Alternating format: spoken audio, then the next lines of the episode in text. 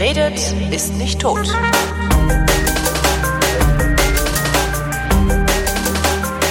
Willkommen zu einer neuen Ausgabe der Wissenschaft, worin äh, über Wissenschaft geredet wird, und zwar von Florian Freistetter. Und von Holger Klein. Und es ist nicht nur eine neue Ausgabe, es ist die erste Ausgabe, weil beim letzten Mal war es die letzte Ausgabe. Stimmt. Also ist es jetzt die erste Ausgabe. Stimmt. Die Frage ist, wann ist die letzte Ausgabe? Ist dies Tja. möglicherweise die letzte Ausgabe, obwohl es die erste Ausgabe ist? Das kann man nie wissen. Wir werden sehen. Ähm, du hast heute, also heute, wir zeichnen auf am 16. Oktober, Montag, den 16. Oktober 2017 abends. Ähm, irgendwie hast du gesagt, ja, äh, riesige Meldung heute, große Sensation. Was ist passiert? Ich bin tatsächlich den ganzen Tag unter Kopfhörern beziehungsweise beim Arzt gewesen. Ich habe nichts mitgekriegt. Was ist denn los? Haben wir, Also- die, weiß ich nicht, sind wir durch ein schwarzes Loch geflogen?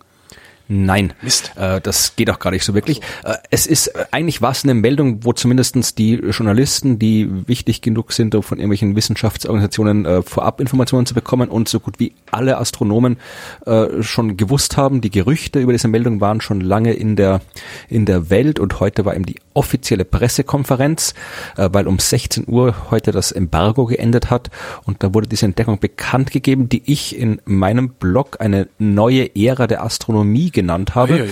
Und ich glaube, ich habe also ich, ich hab dazu geschrieben, dass es keine Übertreibung gewesen ist.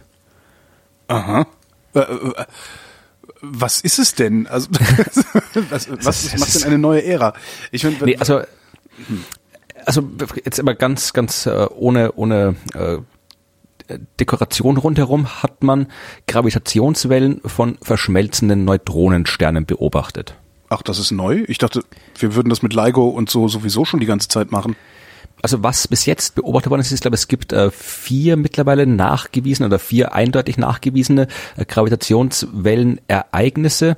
Äh, inoffiziell noch jede Menge andere, wo die Messgenauigkeit nicht groß genug ist, dass man es wirklich ähm, über den Standard drüber heben kann. Aber vier Ereignisse oder drei, ich weiß es nicht auswendig, ist auch egal. Äh, aber das waren in allen Fällen äh, verschmelzende schwarze Löcher, so mit ein paar Dutzend Sonnenmassen. Also äh, mittelgroße schwarze Löcher, die verschmolzen sind.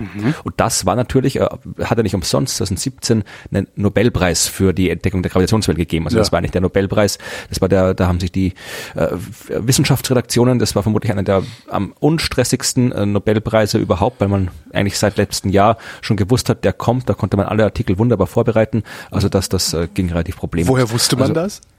Weil das, wenn wenn es eine so eindeutig klare Nobelpreiswürdige Entdeckung gibt, Ja.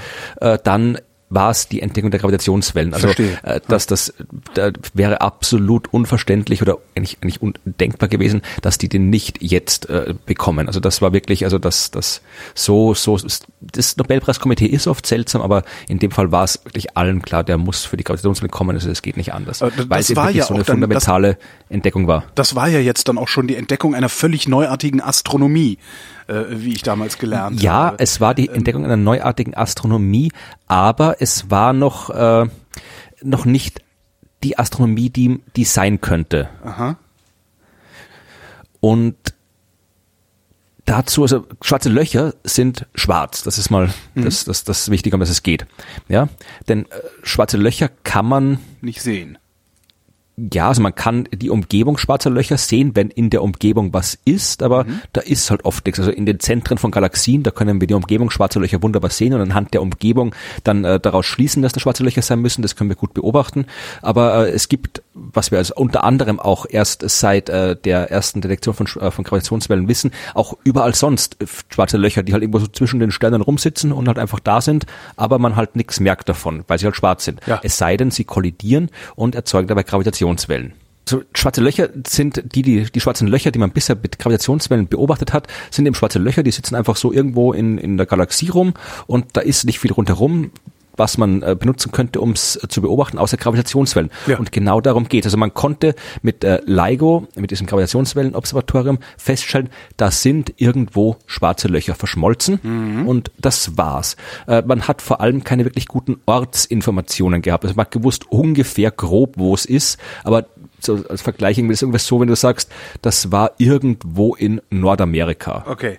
Das ist nicht keine unbedingt, wenn du eine Verabredung hast irgendwo in Nordamerika, ist es schwer, sie einzuhalten. Und genauso ist es äh, Problem äh, hier herauszufinden, wo das ist. Und was man eigentlich haben will, ist nicht nur messen, das sind Gravitationswellen, sondern man will auch möglichst genau wissen, wo sind die Gravitationswellen. Und dann, und das ist das, worum es geht, will man auch nicht mit Gravitationswellen hingucken, sondern mit anderen Teleskopen. Und das geht eben bis hier ging bis jetzt nicht, weil eben man nicht wusste, wohin man gucken soll mit einem anderen Teleskop, also mit ja. einem normalen Teleskop. Und es ging nicht, weil äh, da nichts zu sehen war, weil schwarze Löcher waren. Okay. Wenn zwei Neutronensternen kollidieren, ist es was anderes. Das, das Neutronenstern. Wie Hulle, ja.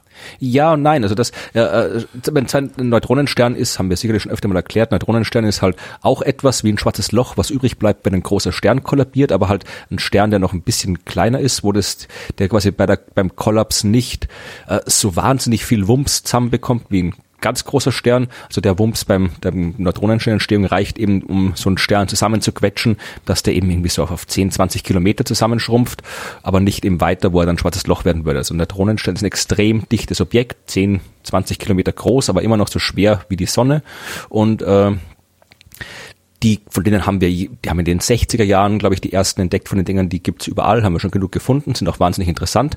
Aber äh, man hat eben noch nie mit einem Gravitationswellendetektor beobachtet, was passiert, wenn die kollidieren. Weil wenn die kollidieren, gibt es auch Gravitationswellen. Ja. Das war klar. Was nicht klar war, ob äh, LIGO gut genug ist, um solche Ereignisse zu beobachten, weil, wie gesagt, Neutronensterne sind wesentlich äh, masseärmer als schwarze Löcher. Das heißt, der Bums ist, ist schwächer. Genau. Mhm. Das heißt, es, es, man war, war nicht, und vor allem wusste man auch nicht, wie oft sowas vorkommt, weil das ist natürlich auch wichtig, ja. ja. Äh, wie oft passiert das? Heißt, es gab Abschätzungen, wie oft sowas passiert, wie oft die Chance besteht, sowas äh, zu, zu beobachten. Und äh, das waren halt nur Abschätzungen, wusste man nicht. Aber erstens hat man eben jetzt vor kurzem LIGO äh, erweitert. Das ist jetzt eine Kooperation LIGO und Virgo. Also mhm. Virgo ist ein wie LIGO, nur äh, eben ein kleineres Ding, das in Italien steht.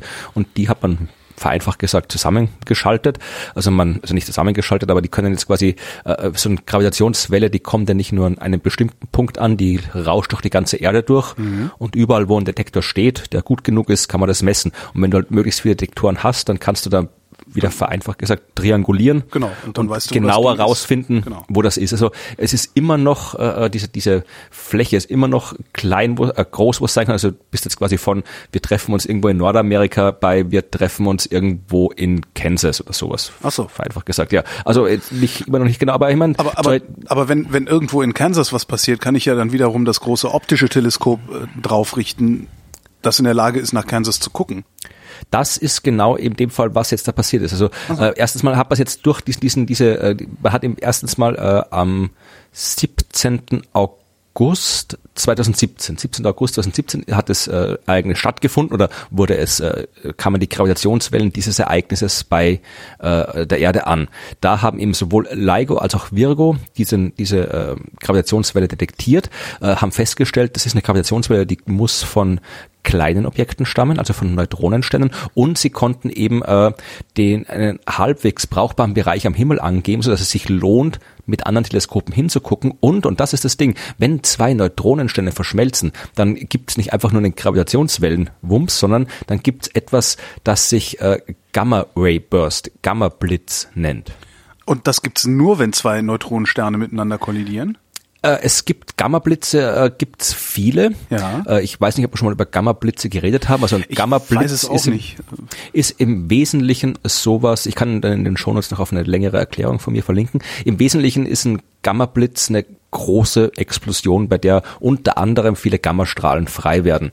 Äh, ja, ich verzichte auf den Exkurs, wie man sie entdeckt hat. Das hat mit Atomtestwaffen, Sperrverträgen zu tun. Aber äh, jedenfalls, äh, es gibt das heißt, im Universum... Bei, bei Atomtestüberwachung sind den Gammablitze ins, ins Gehege gekommen. Nee, also natürlich doch. Also es war, ja. man hat was irgendwo in den, wie halt da, man muss in den 70er, glaube ich, gewesen sein, äh, da gab es eben diese Verträge, dass man eben jetzt aufhört, oberirdisch äh, mhm. Atomwaffen zu testen. Und um das zu überwachen, hat man eben Satelliten ins Weltall geschickt, die eben gucken sollen, weil da eben auch Gammastrahlung frei wird bei solchen Atomexplosionen, um halt das zu überprüfen. Und äh, dann hat man festgestellt, äh, verdammt, das sind wahnsinnig viele Gamma-Explosionen, aber halt äh, nicht auf der Erde, sondern überall im Universum. Und ja. äh, die sind so extrem stark, dass es da eben wirklich, also dass man sich kaum, es sind die größten bekannten Explosionen, die man misst. Also das müssen schon wirklich extreme Ereignisse sein. Und die einzigen zwei äh, Möglichkeiten, äh, auf die man gekommen ist, die eben so eine riesige Gamma-Explosion quasi erklären können, sind erstens äh, sehr, sehr große explodierende Sterne. Also im Wesentlichen äh, das, was die Astronomen auch Hypernova nennen, also mhm. noch eine äh, Exkalations, äh, Eskalationsstufe über, über Supernova drüber. Also wirklich ganz, ganz große Sterne, die dann wahnsinnig gewaltig explodieren am Ende ihres Lebens. Das sind äh, Gamma-Blitze, die lange dauern, also äh, die halt dann wirklich so, eine, so ein langes Nachleuchten haben.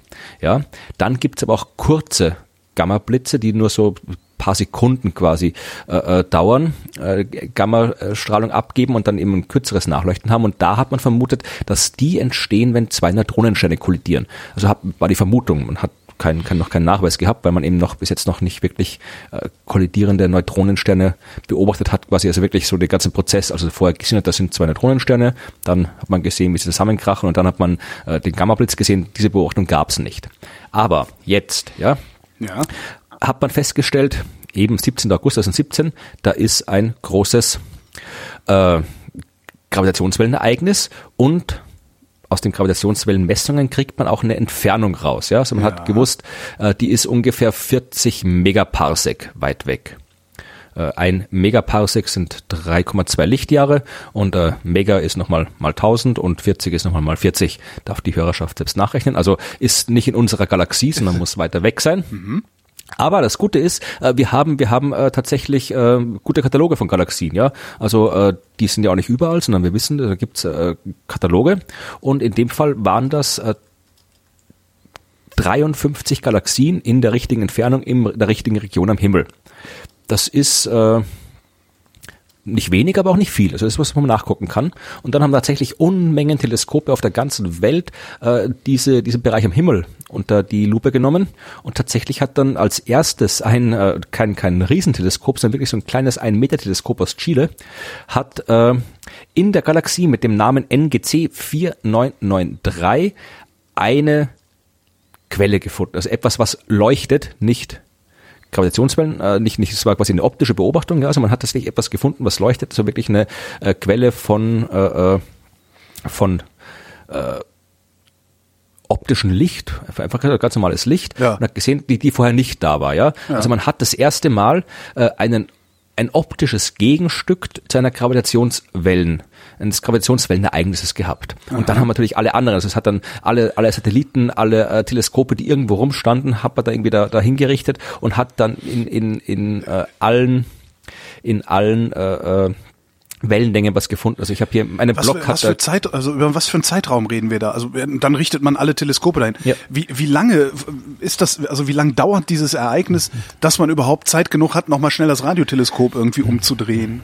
Äh, du und auch der Rest der Hörerschaft, ich könnt, könnt gerne den Artikel in meinem Blog lesen. Den habe zur Abwechslung mal nicht ich geschrieben, weil ich momentan gerade überhaupt keine Zeit äh, zum Schreiben habe. Aber den hat geschrieben Christina Töne, eine Astronomin, die in Spanien arbeitet momentan und die tatsächlich äh, eine der Astronominnen war, die bei diesem ganzen Prozess beteiligt waren. Und Geil. die hat im, in dem Artikel nicht nur die, die, die, die Wissenschaft beschrieben, sondern eben auch das, wonach du gefragt hast, also was da abläuft. Also äh, das ist durchaus ganz, ganz interessant, weil es ja alles mit, mit strenger Geheimhaltung ist und das muss dann irgendwie erst, wenn es bestätigt ist, also bis heute um 16 Uhr durfte keiner was sagen. Aber äh, du musst ja dann eben, wie du sagtest, du musst da entsprechend vorbereitet sein. Also es macht Ravums, irgendjemand, äh, also irgendjemand misst den Bumm, den Knall in, in, in Ligo Virgo äh, ja. und sagt, guck doch mal dahin. So, das ja, sagt das er dann Ding irgendwie einem Kollegen. Der Kollege guckt dahin und äh, ähm, dann sagt der Kollege wieder, ja, da müssen wir jetzt mit anderen Teleskopen auch noch zusätzlich hingucken. Also was? nee, das geht. Also erstmal geht das nicht so, dass du das, dass du das quasi einfach einen Kollegen anrufst, weil die Leute bei LIGO, ja, das sind äh, äh, Teilchenphysiker oder nicht Teilchenphysiker, Physiker, äh, die nicht unbedingt erstens keine Teleskope haben und zweitens ja. dann auch nicht wüssten, wie sie sie benutzen. Das heißt, ja. da brauchst du halt schon Spezialisten und du kannst da nicht einfach sagen hier, also äh, guck da hin, weil wenn du quasi, wenn ich jetzt, ich ich stelle vor, ich wäre irgendwie Astronom, ich arbeite irgendwann, dann ruft mich einer an und sagt, hallo, hier ist LIGO, könntest du mal da hingucken? Dann würde ich sagen, aha, dann würde ich sagen, okay, cool, die haben was entdeckt. Dann ist quasi die, die Entdeckung schon mal raus. Das heißt, äh, Christina hat es da im Blog beschrieben, also da gab es eine Gruppe von Astronomen, äh, die halt äh, so eine Art, äh wie nennt sich das, äh, Non-Disclosure-Dings ja. unterschreiben mussten. Also die haben quasi schon, schon, schon, schon, schon provisorisch quasi unterschrieben, dass sie halt, sie dürfen halt mitmachen, wenn es was zu mitmachen gibt, aber halt nichts davon erzählen. Ja. Und äh, dann gibt's halt so äh, automatisiert, bei den Gamma-Blitzen ist es mittlerweile schon äh, schon sehr automatisiert, weil Gamma-Blitze ebenso kurz sind. Ja, das heißt, da gibt's so äh, automatisierte Teleskope, auch Weltraumteleskope, die halt quasi nichts tun. Also die gucken halt hin und sobald die einen Gamma-Blitz sehen, äh, läuft da so ein Algorithmus an, der sofort äh, im Wesentlichen irgendwie alle alarmiert, die, die alarmiert werden müssen, damit dann sofort das normale Programm quasi unterbrochen werden kann und die Teleskope dahin gerichtet werden können, weil eben das Nachleuchten von so einem Gamma-Blitz halt nicht beliebig lang dauert. Also das kann eben von ein paar Stunden bis ein paar Tagen, ein bisschen länger noch, je nachdem, okay. paar Wochen dauern. Aber natürlich, man will also das jetzt nicht so was, nur zehn Minuten, oh Mist, nee, daneben. Man, man, also, man, man okay. will, also wenn dieser kurze Gamma-Blitz ist halt wirklich, der ist halt wirklich kurz. Ja, also das ja. sind, sind tatsächlich ein paar Sekunden, Minuten, aber äh, das Nachleuchten gibt's halt immer. Man will trotzdem, man will natürlich trotzdem möglichst viel davon sehen und möglichst viel vom Anfang sehen. Das heißt, es muss trotzdem schnell gehen mhm. und deswegen gibt's da eben so automatisierte Sachen, dass das funktioniert. Und äh, wie gesagt, die Details kann man dann bei mir im Blog nachlesen. Aber auf jeden Fall hat man jetzt eben tatsächlich eben ein Gravitationswellenereignis, dass man einem äh, einem äh, konkreten Objekt zuordnen kann und äh, das ist das das erste, was äh, in der, der Astronomie als Multi-Messenger-Astronomie bezeichnet wird. Ja, also bis jetzt bis jetzt war die Astronomie ausschließlich elektromagnetisch. Also ja. das stimmt auch nicht. Also die, die Leute, die irgendwie Meteoriten untersuchen und so weiter oder Planetologie machen, ist was anderes. Aber im Wesentlichen, das, was man sich vorstellt, Astronomie, sind Leute, die gucken durch Teleskope zum Himmel. Genau Teleskope sind mittlerweile auch Radioteleskope ja, klar, aber Satelliten und letztendlich sind es alles nur unterschiedliche Wellenlängen von Elektromagnetismus, die da äh, genau, treffen. Und genau, also es hat sich in den letzten Jahren, also wir haben jetzt halt die ersten, äh, die ersten Neutrino-Detektoren gut genug, also am Südpol zum Beispiel, die haben wir übrigens auch hingerichtet, die, also die haben wir auch benutzt, die Neutrino-Teleskope, um zu gucken, ob da was kommt. Also Neutrino-Teleskope haben wir seit ein paar Jahren, die auch äh, Neutrinos aus dem Weltall von kosmischen Ereignissen auffangen kann. Also das hat funktioniert schon in der Anfangsphase, aber jetzt jetzt haben wir eben auch die Gravitationswellen. Jetzt haben wir wirklich, jetzt haben wir komplett unterschiedliche Methoden, um das Universum zu beobachten, also auch unabhängig voneinander, weil irgendwie die, die, der Elektromagnetismus, also wenn irgendwo was passiert, dann kommt ja meistens immer äh, Strahlung im ganzen Spektrum raus. Halt äh, mal in manchen Bereichen mehr, manchen weniger, aber es ist immer quasi das, das ist das, äh, halt äh, das gleiche Spektrum. Aber jetzt haben wir eben auch komplett unterschiedliche Sachen. Eben Gravitationswellen sind was komplett anderes, läuft nach komplett anderen physikalischen Prinzipien ab und äh, man kann eben trotzdem beides jetzt benutzen, um das zu machen. Also die haben zum Beispiel gesagt, äh, äh, wir haben dann hier nochmal die Hubble-Konstante aus dem berechnet, zum Beispiel mhm. mit diesen Daten. Äh, teils das jetzt aus, das steht auch im Artikel drin. Aber äh, man kann jetzt wirklich so, es gibt ja, wenn du jetzt zur Kosmologie guckst, ja, zum frühen Universum, ja, da gelangst du irgendwann zu einem Punkt, wo es im klassischen Sinn nichts zu sehen gibt. Mhm weil da keine, da ist halt keine, da gibt's auch keine Sterne zum Beispiel, ja. Da kommt dann vielleicht ein bisschen, ein bisschen Mikrowellenstrahlung von irgendwas raus oder sowas, aber äh, Gravitation gab's halt auch von Anfang an. Das heißt, da kannst du dann wirklich mit Gravitationswellen kannst du irgendwo hingucken, wo du mit, mit Elektromagnetismus nicht hingucken kannst oder schwer hingucken kannst. Gravitationswellen gehen überall durch. Es gibt nichts, was Gravitationswellen blockieren kann. Ja, aber äh, es gibt viel, was du, was du, was du mit, mit was Elektromagnetismus äh, blockieren kann. Das heißt, wir haben jetzt das erste Mal, seit es Astronomie gibt und die gibt schon lange, äh, eine zusätzliche, eine zusätzliche Methode, die funktioniert und können die eben äh, kombinieren mit der anderen. Ja, also das ist halt, äh, ja. du brauchst natürlich immer, äh, wir werden nie immer in allen, mit allen Methoden das gleiche Ding beobachten können. Aber damit diese Multi-Messenger-Astronomie irgendwann wirklich standardmäßig funktioniert, brauchen wir halt eine gewisse Menge an parallelen Beobachtungen, um mhm. halt das Ganze abstimmen zu können aufeinander und so weiter, damit wir die, alle Methoden gut genug verstehen, dass wir dann irgendwann vielleicht aus dem einen aufs andere schließen können, umgekehrt. Und das ist jetzt eben der Prozess, der jetzt tatsächlich äh, angelaufen ist. Das heißt, es ist im Grunde der Beweis gerade erbracht worden für die Existenz von Multi-Messenger-Astronomie. Genau, ja, also im Wesentlichen, ja. Das, Oder eine das, Anwendung das ist, für Multi-Messenger-Astronomie. Ja, äh, ja. halt, dass es das halt wie praktisch möglich ist, sagen wir mal ja, so. Ja. Also dass, dass, wenn das es praktisch möglich ist, war spätestens klar, seit äh, äh, LIGO das erste Mal was gemessen hat. Es war halt nur die Frage, äh, ist es wirklich auch, auch anwendbar möglich. Also mhm. das ist eben was, was noch nicht so klar war. Aber das ist wirklich eben, äh, es ist nicht umsonst, dass sich alles so, so, äh, so weißt du, aufgeregt haben, weil es wirklich eine große Sache war. Weißt du, wie LIGO Virgo misst? Also ist das ein, ein Instrument, das die ganze Zeit wie so ein, wie so ein Seismograph irgendwie da rumsteht und immer, wenn es rumst, rumst das? Oder äh, gibt es da tatsächlich Messreihen, dass sie sagen, okay, wir schalten das Experiment jetzt ein für 24 Ja. Stunden? Also es ist schon so, meine, natürlich steht's dort und äh, wenn der Gravitationswelle durchgeht, geht sie durch, aber das ist halt äh, so eine extrem sensitive Messung. Also Ja. da hast du halt irgendwie äh, Messstrecken, wo ein Laser für die, der wissen- Standardhase. Ja.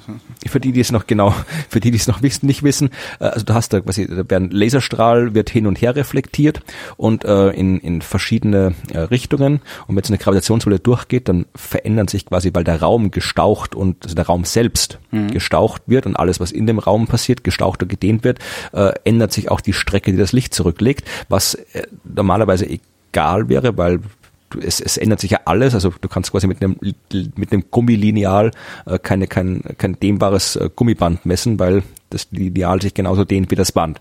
Aber weil du es eben in unterschiedliche Richtungen die Laserstrahlen hast und dann die Dehnung und Streckung in unterschiedlichen Richtungen unterschiedlich stark ist, kannst du unter normalen Umständen du einen Laserstrahl nach links schickst und äh, nach rechts schickst äh, und die reflektiert werden nach der gleichen Entfernung, kommen sie zum gleichen Zeitpunkt wieder zurück zum Ausgangspunkt. Wenn gerade eine Gravitationswelle durchläuft, nicht. Ja, und so kann man Gravitationswellen detektieren, ganz vereinfacht gesagt. Äh, die Abstände, um die es da geht, sind aber minimal. Das heißt also, wenn du so eine Gravitationswelle da durchläuft, dann ändert sich der Abstand auf einer irgendwie so, so drei Kilometer Strecke um einen halben Atomdurchmesser oder Protondurchmesser. Also das ist wirklich minimal. Das heißt, es ist kein, da brauchst du Unmengen Technik und vor allem irgendwie Algorithmen, äh, die dir das ganze, die ganzen Störkräfte eben rausrechnen, weil natürlich wahnsinnig viel dabei ist, was halt irgendwie stören kann, weil das ganze Ding halt irgendwie vor sich hin zittert und wackelt, wenn eben der ominöse Standardhase draußen vorbei hoppelt zum Beispiel, ja. Und äh, deswegen ist es, da, da muss man äh, so viel immer ständig äh, tunen, einstellen, nachschrauben quasi, dass äh, das nicht im Dauerbetrieb laufen kann. Das heißt, es gibt wirklich so so äh, Phasen, wo halt Das heißt, das war jetzt äh, auch noch Zufall, dass das geklappt hat. ja, es war ein Zufall mit wissenschaftlicher Bedeutung. Ja.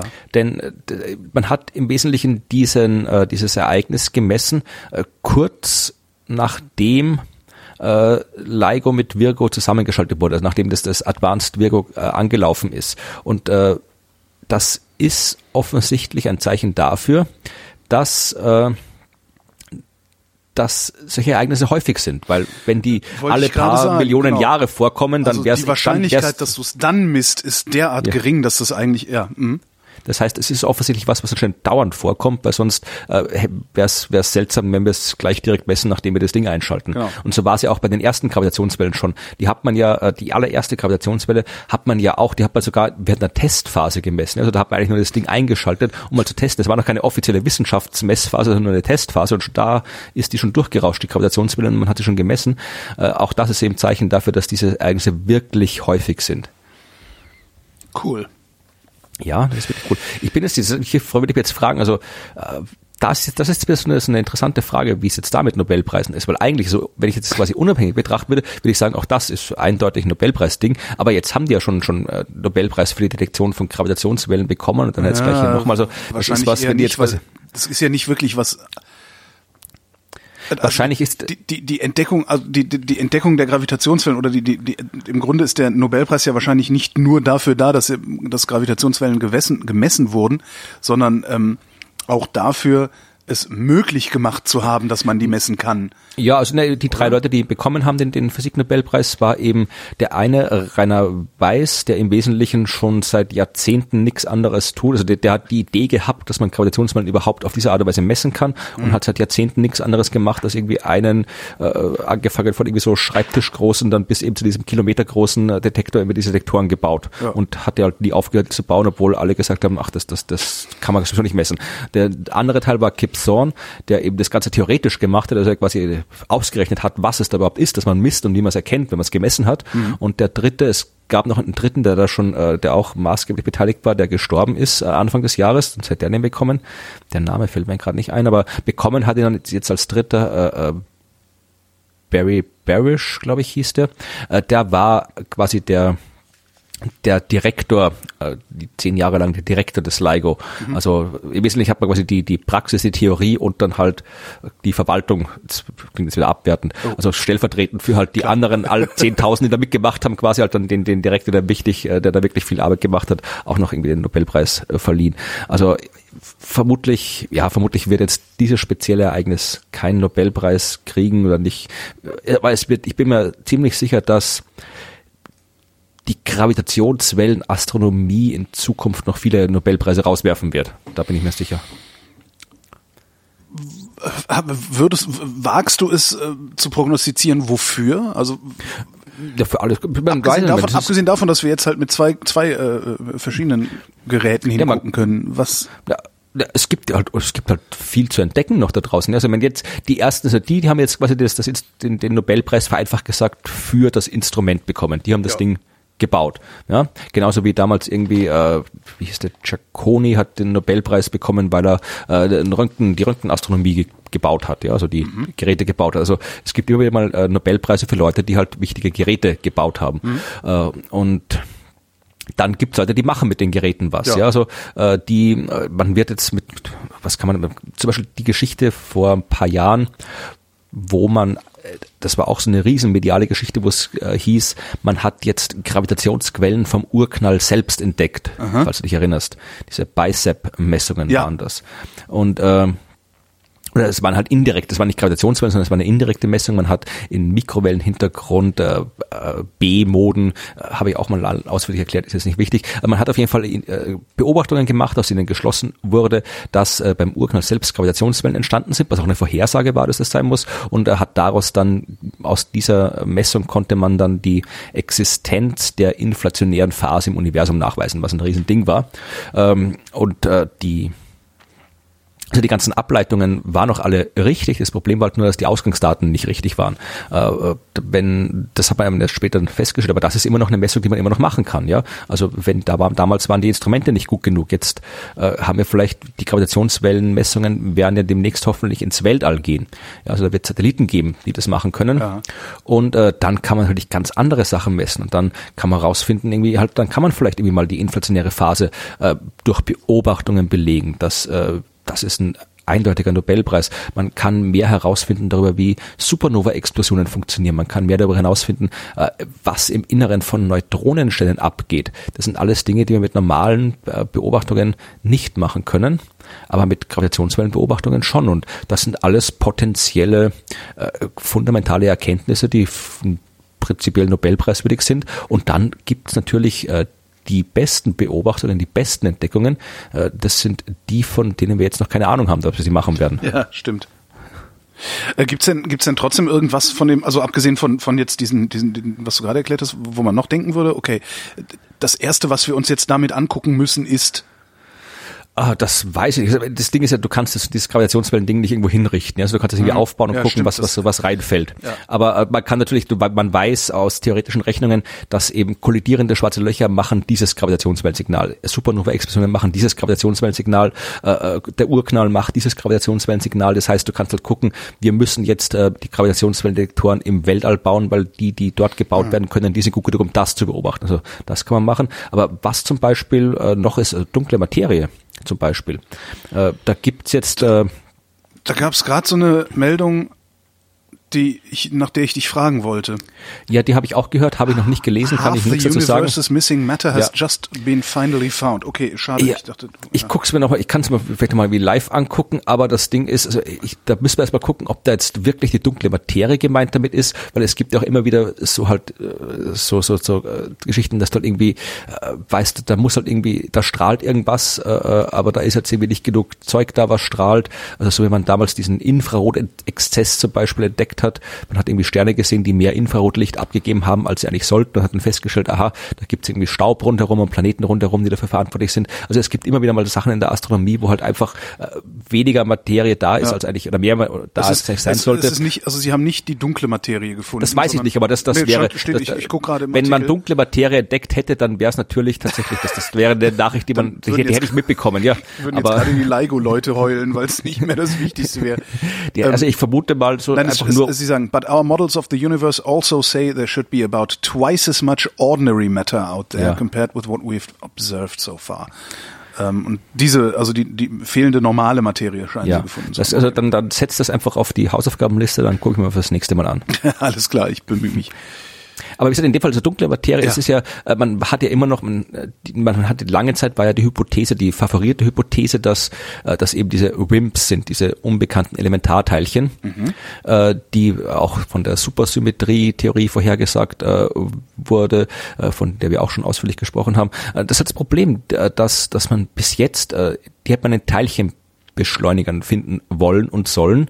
Und bis jetzt hat man nicht mal den Hauch einer Spur von diesen Dingern gefunden, was langsam die, die, die Teilchenphysiker ein bisschen, ein bisschen nervös macht, ja. ich also, weil, also nicht nervös, aber nicht nervös, aber weil dann, dann muss man sich andere Theorien ausdenken. Ja. Also das, dafür sind sie Neue ja Anträge die. Physiker. Ja, aber äh, im Prinzip, also die, die, diese WIMP-Hypothese, dass das eben unbekannte Elementarteilchen sind, ist immer noch die, die favorisierte, weil es wirklich am meisten Sinn macht. Aber äh, langsam macht es eben auch Sinn, äh, die Alternativen ein bisschen genauer zu betrachten. Und eine davon äh, hat eben mit äh, primordialen schwarzen Löchern zu tun. Das sind schwarze Löcher, die nicht äh, aus dem Kollaps großer Sterne entstanden sind, sondern im Wesentlichen kurz nach dem Urknall als Folge von Quantenfluktuationen. Eieiei.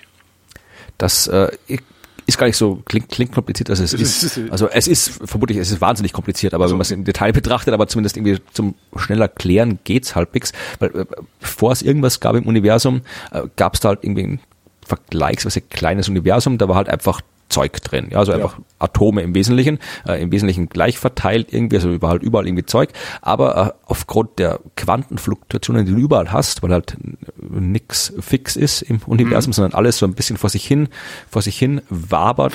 Timey, wimey, wibbly, wobbly, ja. So, genau, ja. ähm, hast du halt immer so ein bisschen Fluktuation. Es ist quasi, es ist nie überall in jedem Raumvolumen des Universums, äh, wenn du es ganz klein machst, ist nie überall gleich viel drin, sondern du wirst immer finden, da ist ein bisschen mehr, da ist ein bisschen weniger. Ja.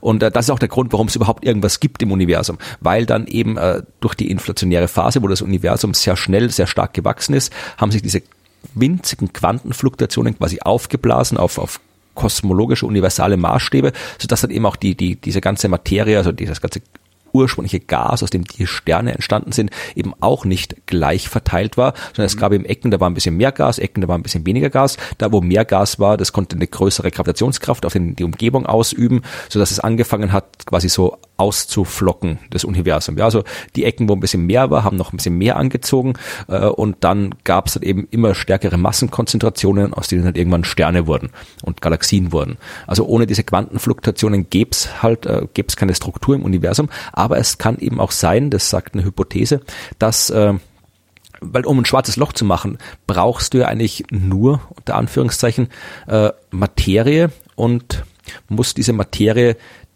dicht genug zusammenquetschen. Schwarze Ja, Löcher müssen ja. nicht zwangsläufig viel Materie haben.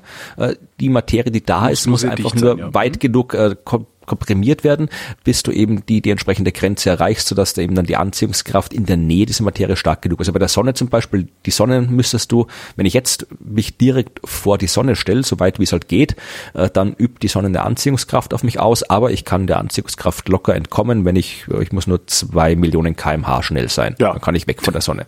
Aber das ist halt, stärker kann die Anziehungskraft der Sonne auf mich nicht werden, weil ich halt nicht näher an sie rankomme. Ja, da ist halt immer noch die, die, der Teil der Sonnenmaterie, der, der direkt vor mir ist, dann in dem Fall, zieht mich stark an. Der Teil, der auf der anderen Seite der Sonne ist, zieht mich auch an, aber halt nicht ganz so stark, weil er weiter weg ist. Aber mehr geht halt nicht, weil die Sonne halt so ist, wie sie ist. Wenn ich die Sonne zusammenquetsche, kann ich der gesamten Masse deutlich näher kommen.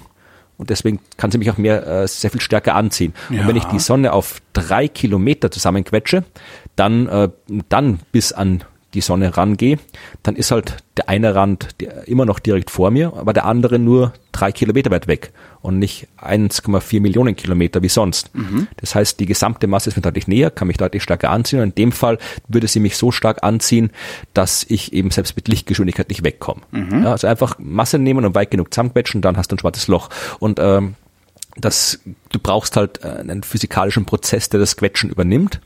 Und bis jetzt ist eben der einzige, der wir kennen oder den wir wissen, dass er existiert, ist eben der, dass ein großer Stern unter seinem eigenen Gewicht kollabiert. Der kann ausreichend quetschen.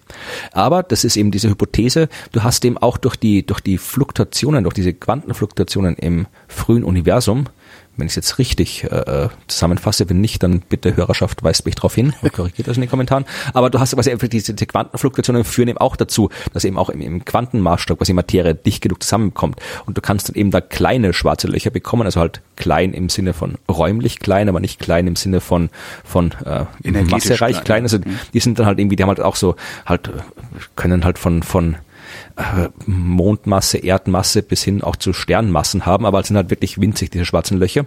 Und die könnten im Prinzip überall im, im Universum rumschwirren, die Dinger. Sieht man ja nicht. Und äh, man hat das schon länger auch im Verdacht gehabt, dass die dunkle Materie aus sehr, sehr vielen dieser primordialen schwarzen Löcher besteht. Ah. Das Problem ist, dass das die klingt auch vor allen Dingen selbst für jemanden wie mich extrem plausibel. Oder das gerade für halt, jemanden wie mich.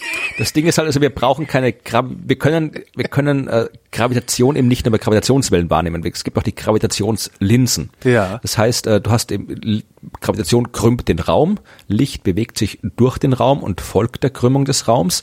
Und äh, wenn Licht gekrümmt wird, dann hast du halt Optik. Ja, also bei der Brille hast du ein Stück Glas, das den Lichtweg krümmt und deswegen wie eine Linse wirkt. Äh, Im Universum hast du halt Raum, der mhm. gekrümmt sein kann, einfach durch Masse. Und wenn du jetzt quasi äh, Licht äh, der Raum gerade richtig gekrümmt ist, dann kannst du eben, kann der Raum wie eine optische Linse wirken und quasi Licht verstärken. Also du kannst quasi Licht äh, sehen, das du eigentlich sonst nicht sehen könntest. Ja. Also Licht kann so umgebogen werden, dass es zu dir kommt, obwohl es eigentlich vorbeigehen würde, wieder vereinfacht gesagt. Mhm. Und so kann man eben dann tatsächlich äh, auch, auch äh, kannst du stell dir vor eine Galaxie, Aber die ist woher weiß ich weg. denn, woher weiß ich denn eigentlich, dass das Licht, das ich sehe, eigentlich nicht zu sehen wäre? Ja, also zum Beispiel, Weil es gestern noch nicht da war? Nee, das nicht. Also es gibt, äh, gibt zwei verschiedene Methoden. Also es gibt den, den normalen Gravitationslinseneffekt. Da hast du zum Beispiel äh, eine Galaxie. Du hast irgendwo ein Bild von einer Galaxie, mhm. siehst eine Galaxie durchs Teleskop und dann siehst du daneben nochmal eine Galaxie. Genau die gleiche weil eben dazwischen auf dem Blickweg, auf der, auf der, auf der, wer ist das? Luftlinie ist es nicht, äh, Luft ist, aber auf ja. der, der Richtung, in die du blickst, quasi auf der, der Sichtlinie. Sichtlinie, das, das war genau. Ja, richtig. ja, äh, weil irgendwo in der Sichtlinie eine große Masse sitzt. Das mhm. kann halt irgendwas sein. Das kann irgendwie eine große Wolke dunkler Materie sein oder irgendwas anderes und, oder eine andere Galaxie und äh, die krümmt halt das Licht. Also da kommt der Lichtstrahl von der fernen Galaxie, kommt in die Nähe der Gravitationslinse und da wird ein Teil von Licht quasi links rum gebogen und ein Teil vom Licht rechts rum gebogen und am Ende kommen zwei Bilder bei dir an. Jo. Oder es kann auch irgendwie, es kann dann irgendwie auch, so, so, so, so klar ist das Bild einer Gravitationslinse selten. Das kann auch verschmiert sein, das kann irgendwie, ein so ein Bild von der Galaxie kann gekrümmt, gedreht sein. Also im Prinzip so wie wenn du, wenn du ein nimm so, so ein äh, Weinglas und stell das irgendwie auf genau. ein Buch und fahr damit rum, dann siehst du solche Verzerrungen. Genau diese Verzerrungen, die man auch mathematisch berechnen kann und die dann mit Bildverarbeitung aus so aus normalen astronomischen Aufnahmen rausholen kannst. Äh, da weiß man eben, okay, da muss irgendwas das Bild verzerrt haben, weil von selbst kann das so nicht ausschauen. Mhm. Also das ist eine Methode, wie man das machen kann. Dann gibt's den äh, Mikrogravitationslinseneffekt. Mit dem kann man und hat man Planeten entdeckt. Das ist auch, du hast äh, einen eine Lichtquelle, also irgendwie einen Stern zum Beispiel. Mhm. Du hast einen äh, zweiten Stern mit einem Planeten rundherum und äh, dann bewegt sich das eine vom anderen her. Das äh, Nähere ist die Linse, verzerrt wieder das Licht der Quelle dahinter und äh, da weiß man eben auch, dass entweder das geht so auf die normale Art und Weise oder wenn da noch ein Planet um den Stern, der die Linse darstellt, rundherum geht, dann hast du eben äh, eine andere Art von Verzerrung, die ganz charakteristisch ist und so kann man auch Planeten entdecken. Also du weißt im mhm. Prinzip, du weißt, was du sehen solltest, aber du siehst was anderes. Und das, was du anders siehst, siehst du eben aufgrund von theoretischen Vorhersagen, kannst du ganz genau einschätzen, äh, dass es eben so eine Linse sein muss. Jo. Und ähm, das ist äh, etwas, wo man dann auch sagt, okay, man beobachtet ja oft wirklich so, man hat Teleskope, die tun nichts anderes als Unmengen Sterne beobachten, eben weil sie zum Beispiel sehen wollen, ob die äh, periodisch heller und dunkler werden, jo. um Planeten zu entdecken und einfach nur katalogisieren. Und wenn da jetzt überall im Universum schwarze Löcher rumsausen, dann müssten die überall auch als Gravitationslinsen wirken. Das heißt, ja. es gibt eine gewisse Anzahl an Gravitationslinsenereignissen, äh, die man erwarten würde, dass sie stattfinden wenn äh, eine gewisse Anzahl primordialer schwarzer Löcher da ist. Mhm. Und bis jetzt also, ich meine, da gibt es natürlich, weil es theoretische Vorhersagen, Hypothesen sind, viele verschiedene Modelle. Das können, man weiß nicht genau, noch nicht genau, was beim Urknall und danach abgelaufen ist. Also man kann nicht exakt vorhersagen, wie viele primordiale schwarze Löcher da sein sollen oder ob überhaupt welche da sind, je nach Modell. Ähm, aber man kann halt mit dem beobachten, man hat ziemlich viele ziemlich viele Varianten äh, schon ausschließen können durch die bisherigen Beobachtungen, aber eben noch nicht alle Varianten. Und diese Gravitationswellenereignisse sind jetzt äh, eben ein weiterer Weg, um sowas zu beobachten, weil äh, demnächst sind die Gravitationswellenteleskope gut genug, um auch solche primordialen Dinge zu beobachten. Mhm. Und dann kannst du eben gucken, ob die da sind oder nicht, weil da, da ist, da brauchst du nicht irgendwie auf Sterne oder Gravitationslinsenereignisse hoffen. Es ist ja wieder äh, Ereignisse, wo spezielle, da müssen die Dinge halt gerade richtig in der Sichtlinie stehen, damit du das beobachten kannst. Mhm. Die Kollisionen primordiale schwarze Löcher kannst du immer beobachten, wenn sie stattfinden, egal wo sie stattfinden. Und das ist auch was, also wenn. Und wenn es davon so viele gibt, äh, wie anzunehmen ist, dann mhm. müssten die ja ständig kollidieren. Wie gesagt, wenn es dunkle Materie gibt, es war in, glaube ich, im vorletzten oder letzten Spektrum der Wissenschaft war, das war eine mhm. Titelstory, äh, wo, wo genau erklärt wurde, wie das abläuft und, und uh, was da zu erwarten ist von der Gravitationswellenastronomie. Also das ist so ein Ding, das tatsächlich, also wenn dunkle Materie aus äh, schwarzen, primordialen schwarzen Löchern besteht, dann werden wir das mit äh, Gravitationswellendetektoren in den nächsten ich, 10, 20 Jahren grobe Schätzung weiß ich jetzt nicht, äh, nachweisen können. Und das ist auch ein Nobelpreis-Ding dann, wenn es dann nachgewiesen ist. Also wie gesagt, ich bin, ich weiß nicht, was die Gravitationswellen noch alles uns bringen werden, aber Nobelpreise sind auf jeden Fall drunter. wer weiß, wer weiß. Ja, krass. Kann ja hoffen. Kann ja hoffen. Ja, es ist irgendwie jetzt mit anderen Themen zu kommen, ist ja fast schon ein Frevel, ne? Aber ja, äh, wir machen einfach mal. Ja. Ähm, ich habe ganz viel, ich habe ganz viel aus der Verhaltensforschung dabei, was ich irgendwie ganz äh, witzig fand. Aber das ist eigentlich die schönste Meldung, die ich gefunden habe in der letzten Zeit, ist die über die Pizzamaus. Hast du die gelesen? Ist das eine Maus, die auf der Pizza war? Nee, eine Maus, die Pizza isst? Amerikanische, Maus, die Pizza backt? Nein, noch viel besser. Amerikanische Wissenschaftler haben festgestellt, dass ähm, Mäuse, die in Städten leben, ähm, mhm. andere Stoffwechselprozesse haben als Mäuse, die auf dem Land leben. Als Kind, als das, das, das ist bitte hier, ich muss kurz einwerfen, eines meiner Lieblingsbücher als Kind. Gibt's in Deutscher Pixie-Bücher? Ja klar. Oder gibt's in Österreich? War ein Pixie-Buch, was jetzt ging, äh, die Landmaus und die Stadtmaus, die ja. Die Landmaus, und stimmt, da, da und da gab da hat eben irgendwie die die die eine die andere besucht. Ich glaube zuerst die Landmaus, die Stadtmaus und da war sie auch. Also die Landmaus hat halt ganz gesundes Getreide und sowas gegessen. Ja. Aber bei der Stadtmaus im Haus, da gab's nur so, so Kerzenstummel und sowas. Das fand die ganz eklig. Und dann hat die Stadtmaus die Landmaus besucht und da fanden die auch, das war dann am Schluss haben sie sich vertragen und lieb gehabt. Also mhm. Kinderbuch war. Aber dass das quasi Land- und Stadtmäuse unterschiedliche Sachen essen, das wusste ich schon als Dreijähriger. Genau. Also das ist und keine Neuigkeit. Dass sie das tun, macht Evolution bei diesen Mäusen. Und genau das haben die Wissenschaftler rausgefunden, beziehungsweise ähm, ja doch rausgefunden schon. Sie haben äh, 48 Mäuse, Weißfußmäuse gefangen äh, in New York und haben das Erbgut untersucht und haben sich äh, haben Unterschiede zu Landmäusen gefunden, und zwar in genau bei den Genen, die äh, für Fettsäureverarbeitung zuständig sind. Äh, was die jetzt glauben, wir brauchen natürlich mehr Forschung, aber was die jetzt glauben ist, dass ähm, die äh, Mäuse in der Stadt, weil die von extrem kalorienreichen Essensresten leben, ja, halt Pizza, mhm. Fastfood, diesen ganzen Kram, äh, dass es eine, äh, und die haben sie genannt, Pizzamaus äh, im Entstehen sei, die äh, tatsächlich speziell angepasst an die Verwertung von Fastfood ist. Und ähm, ja, sie, sie, ihre Vermutung nennen sie es, es wird immer besser eigentlich. Ja, die Vermutung. müssen wir bald aus Nennen Sie ja. die Cheeseburger-Hypothese. Das heißt, da Super. müssen wir aus Naturschutzgründen bald irgendwie die, die McDonalds und, und Kentucky Fried Chickens und Burger Kings überall dürfen nicht zumachen, weil sonst irgendwie aus, aus, aus genau, Artenschutzgründen weil sonst, weil müssen die weiter bestehen. Evolution eingreifen und das kann das so, so nicht, Freunde. Ähm, was, was das Tolle daran ist, natürlich äh, sagen auch die Forscher, ähm, man kann gerade bei der Evolution zugucken. So. Mhm was, also sie, sie wissen überhaupt nicht, ob das stimmt, was sie haben. Es ist einfach nur eine Vermutung. Aber sie sagen, gucken wir halt zu, gucken uns halt weitere Generationen von Mäusen an und irgendwann werden wir sehen, ob wir da tatsächlich, äh, ob da Evolution im, ja, Evolution im McDonalds-Container stattgefunden hat. Fand ich ein ganz spannendes Ding. Vor allen Dingen die ja. Cheeseburger-Hypothese, aus der die Pizzamaus hinten rausfällt. Sehr schön. Naja. Ich bin bestimmt. Dann erzähle ich eine Geschichte über die Zahl Null. Da wollte ich dich auch nachgefragt haben. Die Meldung habe ich auch gesehen. Ja, sehr schön. Erzähl ja, mal. Also, wenn die Zahl Null ist ja, meine, alle Zahlen sind toll. Alle Ziffern sind toll. Pi, ne? Pi. Ja, ja, ja, eh. Aber das, das, äh, wie gesagt, unsere äh, Ziffern, die arabischen Ziffern, Ja. die, ach, da gab's ja diese, kennst du die tolle Geschichte irgendwie von dem Bürgerforum mit dem AfD-Heini, der irgendwie darauf hingewiesen worden ist, dass in allen Häusern, es ist immer äh, viel mehr Häusern äh, als sonst irgendwie stehen, stehen arabische Ziffern Ja, ja. und der gemeint, ja, das, das wird sich dann schon noch ändern. Also egal. Also unsere Ziffern, die 1, 2, 3 und so weiter, das sind halt irgendwie die normalen Arabisch. arabischen Ziffern. Aber äh, lange Zeit hat man eben hat man mit anderen Ziffern gerechnet. Also es gab ja wieder vor die römischen, mit denen Ja. keine Sau rechnen konnte, aber die Strich gab's X, halt. XL, Ja, und, äh, und äh, also es gibt halt viele verschiedene Ziffernsysteme, aber was es halt äh, ziemlich spät gab, äh, war die Null.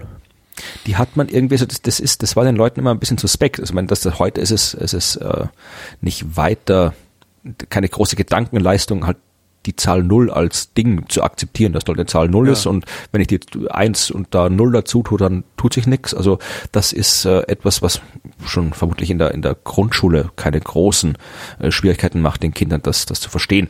Und für uns, wir brauchen sie auch überall zum Rechnen, wir brauchen sie als Platzhalter, auch in einem Zahlensystem, dass dort irgendwie da halt je nachdem wie viele Nullen hinten dran sind, ändert sich die Größe. Also das ist ganz normal, aber das hat überraschend lange gedauert, bis dann eben diese Zahl Null rausgekommen ist. Also musst dir vorstellen, es ist ungefähr so, früher war die, die Mathematik oder die mathematische Aufzeichnung ganz oft so, wie heute diese Sprachen sind, äh, in denen Vokale nicht aufgeschrieben werden. Da schreiben halt, steht halt die Konsonanten und die Vokale denkst du dir dazu. Und wenn Ja. du mit der Sprache aufgewachsen bist in der Schrift, dann kriegst du es auch hin. Aber wenn du es lernen musst, dann ist es schwierig. Und genauso äh, gab es bei den Zahlen halt so Platzhalterzeichen, äh, die mal verwendet, wo gesagt wird, okay, wenn die Zahl da ist, dann ist jetzt quasi die, die, die Zehnerstelle, die Hunderterstelle oder je nach Zahlensystem halt die, die äh, 60er-Stelle im Hexadezimalsystem und so weiter. Also solche Platzhalterzahlen gab schon und es gab auch Zahlen, wo du halt irgendwie, wenn du 5 minus 5 gerechnet hast, dann musstest du irgendwas hinschreiben. Ja. Aber äh, das war halt eben, du hast halt einfach irgendwo was hingeschrieben, aber das ist nicht Das hatte keine Bedeutung. ist nicht als gleichwertig zu 1, 2, 3, 4, 5 Verstehe. Äh, angesehen worden. Ja, also solche Platzhalterzahlen gab's Äh, und die, die in der römischen Mathematik, die Zahl, da gab's überhaupt keine Null. Da hat man, weiß nicht, was man da gemacht hat. Das äh, hat man irgendwie anders gemacht. Aber die ersten, Gab es in der römischen, kennen die römischen Zahlen überhaupt ein, ein negatives? keine Ahnung, vermutlich. Das weiß ich jetzt ehrlich gesagt nicht. Äh, irgendwelche Historiker hören sicher zu, die können uns das sagen. Aber Das wäre das wär ich- wirklich mal interessant. Also ich habe es noch nie gesehen, jedenfalls. Müsst ihr, ich habe sicherlich irgendwo Bücher, wo das drin steht, aber kann, entweder ich sag's beim nächsten Mal oder jemand sagt es in den Kommentaren. Genau. Aber es ist überhaupt, ist überhaupt, die mathematische Notation ist überhaupt eine wahnsinnig coole Sache. Also wenn man sich anguckt, äh, wie diese ganzen Zeichen, also irgendwie Plus, Minus oder auch die, die anderen, die höheren irgendwie Integralzeichen, man denkt ja eigentlich, die Mathematik ist, ist so formal und so logisch, dass es da wirklich immer, schon immer ein ganz strenges System gab. Aber wenn du dir anguckst, das war eigentlich, hat sich entwickelt wie jede andere Sprache auch. Also die einen haben das geschrieben, die anderen haben das geschrieben. Und es hat überraschend lange gedauert, bis es da einheitlich war. Also das ist Gleichzeichen zum Beispiel. Ja. Rat mal, wie alt das ist. Keine Ahnung, ich hätte jetzt auch angenommen, dass das schon immer da wäre. Also natürlich hat man schon immer was hinschreiben müssen, wenn irgendwas gleich war. Ja. Ja. Das ist, das ist logisch. Aber äh, das war eben nicht immer das heute. Das ist was ist, ist gleich, was wir haben. Das erste ist Gleichzeichen, das äh, in den Aufzeichnungen, die wir haben, äh, existiert, stammt aus dem Jahr, warte mal, ich muss kurz weiß ich es auswendig, äh, aus dem Jahr 1557. Oha. Ja, aus dem Buch von einem gewissen äh, Robert Record, Ja. Äh, ein walisischer Arzt und Mathematiker, der hat das Buch, das hat den wirklich schon gesehen, The Whetstone of Witte, also der, der Wetzstein des Wissens, hat eigentlich noch einen viel, viel längeren Titel, also den lese ich jetzt aber nicht vor, das sind so die typischen alten äh, Buchtitel, die irgendwie über fünf Zeilen gehen. Und äh, jetzt, jetzt frei übersetzt schreibt er in dem Buch, also äh, früher man hat quasi geschrieben, wenn der, du hast im Prinzip, wenn etwas gleich war, hingeschrieben, ist das, das ist gleich oder äh, est egale, zum Beispiel damals, das waren eben so, so lateinische, irgendwelche oder halt so, so pseudolateinische Phrasen. Ab und zu hat man auch irgendwie so AE, das zusammen, was man in manchen Sprachen hast du ja so zusammengezogenes A mit einem E, äh, dafür Equalis, also hingeschrieben. Aber das ging halt dem, dem äh, Robert Record auf die Nerven, äh, dass er Wobei- Ja. Ja. Er hat geschrieben, es ist eine a tedious repetition of these words. Also es ging ihm halt auf die Nerven, dass er das immer hinschreiben musste und hat deswegen gesagt, deswegen mache ich halt was. Ich mache einfach, hat das dann auch ausgeführt, äh, warum er das macht. Er, er macht zwei parallele Striche hin, weil äh, was könnte besser äh, demonstrieren oder illustrieren, dass etwas gleich ist als zwei gleiche Striche. Und das hat er dann gemacht. Und das hat dann aber Wobei aber hat so, auch noch lange gedacht. so ein Zeichen ist aber doch wieder noch mal was ganz anderes als eine Zahl. Also weil null, Ja, ja, ja. Nee, aber ich wollte nur, ich wollte nur zeigen, dass es halt wirklich noch, vor allem, äh, jetzt äh, war das 1500 irgendwas, äh, 57, und dann hat es trotzdem noch bis ins 17. Jahrhundert gedauert, bis das Ganze in Europa oder halt weltweit quasi verwendet worden ist. Also es war ein langer Prozess, also im 17. Jahrhundert, das war da, wo äh, Leibniz äh, vor allem wahnsinnig viel mathematische Notation erfunden hat, also die ganzen Integralzeichen und Differentialzeichen, also Großteil unserer mathematischen Notation geht auf Leibniz zurück, und weil der eben so, so äh, einflussreich war, hat sich das neben durchgesetzt. Und äh, zum Glück, also ich, der hat ja mit Newton äh, wahnsinnig viel rumgestritten und Newton hat ja auch gemeint, äh, seine Notation ist viel, viel besser als die von Leibniz, äh, was sie nicht war. Äh, die war kompletter Humbug, die Notation von Newton. Also das äh, hat Leibniz viel vernünftiger aufgeschrieben. Aber ja, also wie gesagt, Newton hatten wir auch schon öfter mal durch. Ja. Äh, Apropos, äh, wer, wer, äh, ich muss kurz Eigenwerbung einbauen. Natürlich. Am 20. Am 20. Oktober halte ich einen Vortrag über Newton und mein Newton-Buch, äh, Newton, wie ein Arsch das Universum erfand, in Leoben in der Steiermark. Leoben. Eintritt, ja, ja, genau, Eintritt ist frei, wer will, kann vorbeikommen, aber wir sind wieder bei der Null. Ja, Ja, weil, weil Äh, dahinter hinter der Null, da steht ja auch ein- das- steht ja das, das steht ja auch ein philosophisches Konzept. Ja, natürlich. Ja? Am Äh, Anfang das, am Anfang äh, äh, war das nichts und Gottes Geist schwebte über dem Wasser. Ja, aber da musste auch irgendwie aus, aus diesem Nichts, musste auch erstmal auf die Idee kommen, eine Zahl zu machen. Ja, Und die genau. ersten, die auf die Idee gekommen sind, eben wirklich eine Zahl zu machen, das waren die Inder. Ja, äh, indisches Zahlensystem, die haben die ersten, also die, die, indischen Zahlen waren auch die ich glaube, die Grundlage für die arabischen Zahlen, also das, die verdanken viel der Mathematik aus den, den Indern. Und der hat tatsächlich, äh, da gab es den äh, Brahmagupta hieß der, berühmter indischer Astronom und Mathematiker, der hat den schönen Satz gesagt, äh, dividiert man irgendeine Zahl durch das Nichts, so wird Unendlichkeit. Ja? Ja. Also das, was das ist irgendwie, äh, Heutzutage ist sie nicht mal mehr definiert, aber ist die Unendlichkeit äh, doch, doch. Äh, das, das Ding ist, also da kann ich da auch, das ist eine Buchempfehlung, äh, die dem Thema gleich aussprechen kann. Es gibt ein Buch, das heißt äh, Beyond Infinity von der wunderbaren Buchautorin und Mathematikerin, Entschuldigung, äh, Eugenia Cheng. Eugenia Cheng, genau, die schreibt, also das sind die besten Bücher über Mathematik, die ich in meinem Leben gelesen habe, die zwei, die sie geschrieben hat, ähm, wirklich so klar und so interessant und so mitreißend und so verständlich und also äh, habe ich selten jemand über Mathematik schreiben gesehen. Also sie macht auch irgendwie äh, YouTube-Videos, die wunderbar sind. Sie kocht auch gerne und irgendwie verbindet Mathematik mit Kochen. Versteht, also ich man, kann, versteht man das, wenn man ja, auf ja, meinem ja, äh, ja, ja, ist, ja, auf jeden Fall. Also das ist wirklich, das ist und vor allem, es ist nicht nur verständlich, sondern äh, du, auch wenn du dir denkst, dass es dich eigentlich nicht interessiert, also ich, die beiden Bücher, die sie geschrieben hat, da geht es eben im ersten Buch ging's ähm, um so klassische Geschichten, eben unter anderem die Zahl Pi und alles. Im zweiten Buch geht es eben um das Konzept eben des unendlich Großen und Kleinen. Das sind Dinge, mit denen habe ich mich äh, professionell eben beschäftigt, weil ich das studiert habe, die ganze Mathematik, aber dann eben auch in der Wissenschaftsvermittlung viel beschäftigt und ich kann, kannte eigentlich die ganzen Geschichten, die da vorkommen in dem Buch schon, aber ich habe sie noch nie so wahnsinnig klar und gut und mitreißend dargestellt gesehen. Ich habe mich keine einzige Sekunde gelangweilt bei diesem Buch, sondern immer nur gedacht, aha, ja, die Dinge, die ich eigentlich schon dachte, ich habe sie verstanden, habe ich da erst gemerkt, dass ich sie eigentlich noch nicht ganz verstanden Wow. habe, sondern erst da. Also das Buch und da wird eben auch genau das erklärt, eben diese Geschichte von äh, unendlich geteilt durch unendlich, was ist das, oder, oder x geteilt durch null ist unendlich, äh, was das eigentlich heißt und unter welchen unter welchen Bedingungen das etwas heißt und unter welchen Bedingungen nicht. Ja, also das ist, und äh, da kommst du dann irgendwie auf, auf das ganze Ding, wie überhaupt Zahlen definiert sind. Ja, also wie definierst du, was die drei ist oder die eins oder die null und unendlich, ja.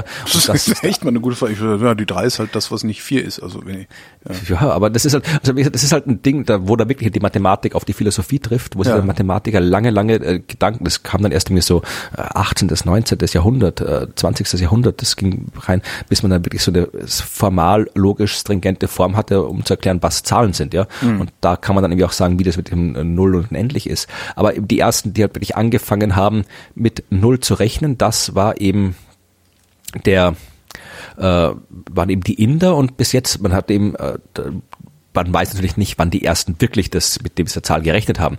Aber bis jetzt hat man eben die Manuskripte, die man gehabt hat und die man halbwegs zeitlich zuordnen konnte. Es war eben so ein Manuskript, das 1880 äh, entdeckt worden ist das sogenannte äh, Bakshali-Manuskript und das wurde halt so eingeordnet zeitlich zwischen dem 7. und 12. Jahrhundert. Mhm. Und jetzt haben sie es aber neu untersucht, auch mit Radiokarbon und festgestellt, dass äh, das älteste von diesen Manuskriptblättern, auf dem auch diese Null auftaucht, aus dem zweiten bis vierten Jahrhundert stammt. Ja, also das ist schon schon ein großer Unterschied. Also die 400 Jahre mehr als vorher ungefähr. Also die Null. Das arme schon, Abendland. Ja, die Null. Und das arme Morgenland.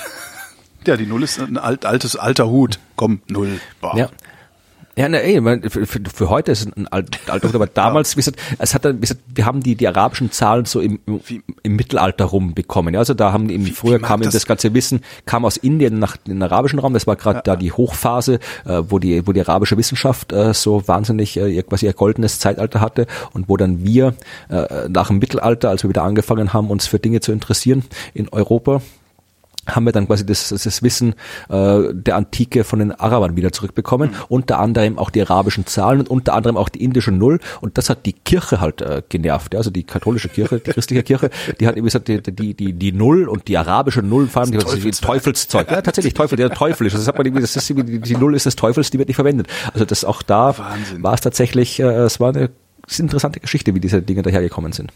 Aber wie mag das auf jetzt nicht gerade so Kirchenleute, die dann irgendwie mit, mit ihrer Religion kommen, wie mag das wohl gewirkt haben?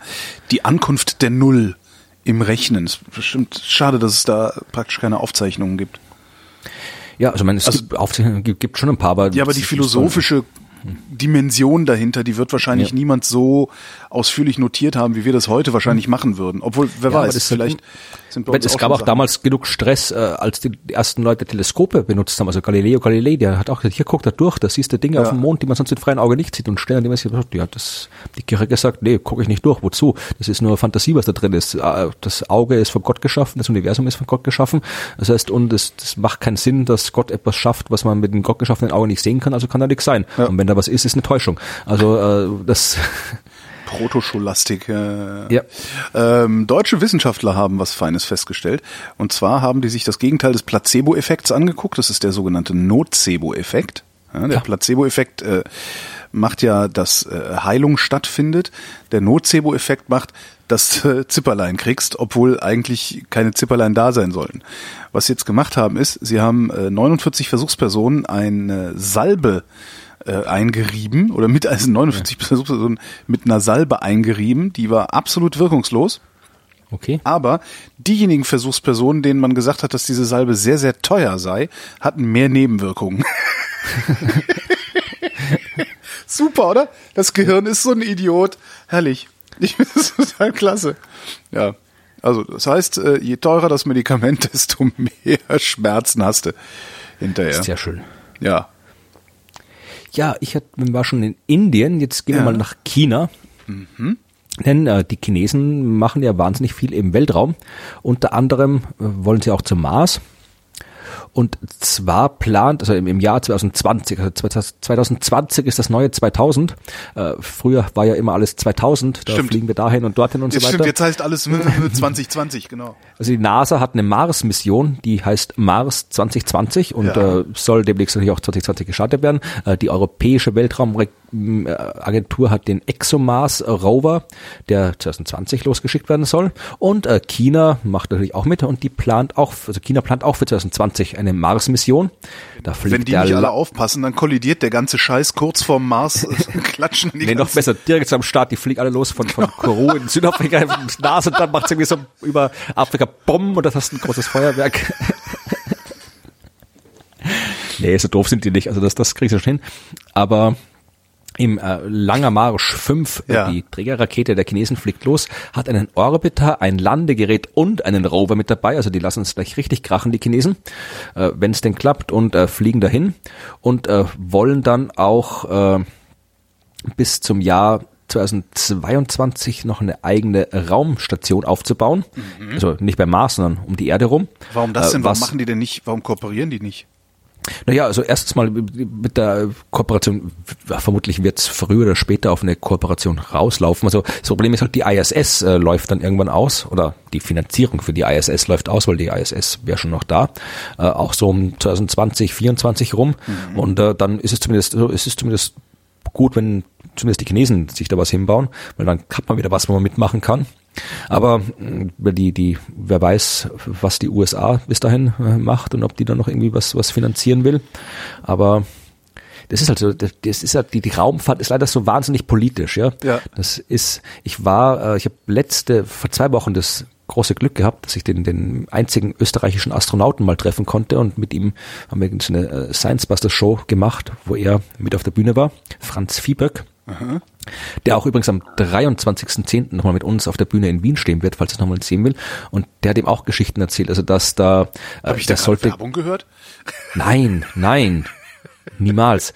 Ähm, der hat, äh, der ist ja auch 19, äh, 1991 ist er geflogen zur äh, Raumstation Mir der Russen damals noch und hat eben die, die Ausbildung fing 1989 an, also der hat quasi gerade mitten im sowjetischen Umbruch seine Ausbildung gemacht und ähm, da sollte halt mit zwei Russen zu mir fliegen. Mhm. Das war so eine fixe Mannschaft und er hat auch es ist auch durchaus nicht so, so eine Mannschaft trainiert auch gemeinsam und es ist eigentlich nicht so einfach, da jemanden auszutauschen, weil natürlich du, wenn du da äh, tagelang oder wochenlang irgendwie auf kleinsten Raum zusammen hockst, dann ist es gut, wenn du die Leute vorher kennst, mit denen du das machst und äh, alles vorher gemeinsam trainiert hast, was du ja. zu machen hast.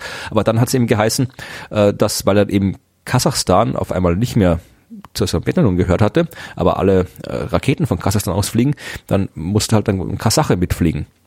Ja. Also aus politischen Gründen. Äh, und äh, eh so, der, viel über gemeint, der war, der, der, der war eh ein netter Kerl und ein guter Kerl, aber er hat halt viel zu wenig Zeit gehabt, um, um, um zu trainieren. Also das, äh, also das ist, und auch, dass die, dabei sie jetzt nicht, ob das ein Gerücht ist, das ich jetzt wiederhole, oder ob es tatsächlich so ist, aber ich erzähle es unter dem Vorbehalt mal, mhm. auch, dass die Mir äh, abstürzen musste, ja, oder ab, entsorgt wurde im Weltall, hatte auch wieder politische Gründe gehabt. Äh, wie gesagt, ist das, was ich irgendwo gehört habe, aber nicht mehr weiß, wo ich es gehört habe. Äh, weil, also eigentlich wäre die schon noch okay gewesen, die Meere. Die hätte man noch weiter betreiben können, auch wenn sie immer so das Image gehabt hat des, des fliegenden Schrotthaufens, aber die war schon noch okay. Ja. Aber es sollte ja dann die ISS gebaut werden. Und eigentlich hätte man ja auch die Mir da als Ausgangsplatz nehmen können, weil dann hätte man schon mal was gehabt und hätte ja. von vorne anfangen müssen. Aber die Amerikaner haben gesagt, ne, weg, wir machen das neu, sonst machen wir nicht mit. Also das muss quasi unter amerikanischer Führung neu gemacht werden, sonst das geht das nicht. Das ist völlig bescheuert. Also wie gesagt, also ich bin mir nicht sicher, wo ich es gehört habe. Es kann sein, dass es, dass es Fake News sind, die ich hier wiederhole. Aber es klingt zumindest so plausibel, dass man mal kurz drüber nachdenken kann, ob es vielleicht doch nicht doch stimmt. Ja. Und äh, die Chinesen haben ja schon angefangen, damit eine Station zu bauen. Die haben ja schon äh, seit 2011 äh, eine Raumstation gemacht, äh, den Himmelspalast Tiangong 1. Und äh, der äh, stürzt gerade ab. Unkontrolliert. Äh, Weiß man denn wenigstens, wo er aufschlagen wird oder? Nee, sonst wäre es ja, ja nicht unkontrolliert. Äh, also die, so, die okay. Ich dachte, also, äh, kontrolliert, äh, dachte ich, würde bedeuten, äh, sie würden vorher aussuchen, wo er aufschlägt. Ja, das ja. ist das ist kontrolliert. Und ja. unkontrolliert ist, das Ding kommt irgendwo runter und keiner weiß, wo und wann. Und äh, also man, es gibt ja irgendwie Tiangong 2, ist 2016 schon im Weltall, also das Ding wird nicht mehr benutzt. Aber äh, es ist halt trotzdem noch, also das, das war halt wirklich eine, eine wichtige, das war eine wichtige Sache, weil es wie nach den Russen damals das dritte Mal war das. Eine, die wissen nicht, wo das Ding runterkommt. Äh, wird es denn vollständig verglühen?